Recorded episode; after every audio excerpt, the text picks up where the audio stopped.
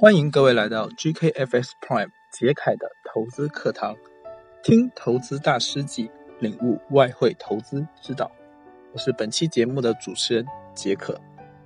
本期我们将和大家分享保罗·都铎·琼斯的投资经历。在国外，市场上的对冲基金往往可以分为两个派别：持股派以及商品期货派。外汇从属于商品期货派别，此类基金经理大多已从事期货交易出身，他们往往使用杠杆进行交易，交易品种涉及外汇、大宗商品、原油、贵金属等。回顾我们本期主人公的经历，值得我们借鉴的有几个事件。一九九二年初，保罗认为美联储降息周期就快结束了，而欧洲将遭遇更大的麻烦。交易策略刚开始颇为顺利，保罗做多美元，做空欧元。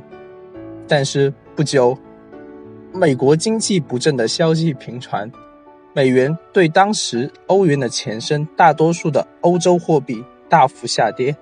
直至创出历史最低价位，眼看形势不对，保罗立马出场减少损失，随后使用剩余资金伺机而动。而在一九九二年底，也就是所谓的索罗斯对阵英国央行的时候，欧洲货币大幅下跌，英镑、意大利里拉等货币大幅贬值，他再度进场。做空，此时他已经赚了几亿美金。和大众投资者不同，保罗喜欢在趋势逆转之际赚钱。他自以为自己是最大的机会交易者，一旦他发现这样子的机会，便会进场兜底或者抛顶。但是保罗错误的话，他便马上会进行砍单。然后再度尝试，往往是多尝试了几次之后，便开始抓准趋势的开始赚大钱。保罗认为市场上很多人以认为一味捞底或者摸底是危险的，要赚钱最好抓住趋势的中段，但是他不这么看，他认为在趋势交易中，交易者的止损单往往设置得过大。并且交易出现逆转时，止损较大，市场上绝对的趋势出现概率较小。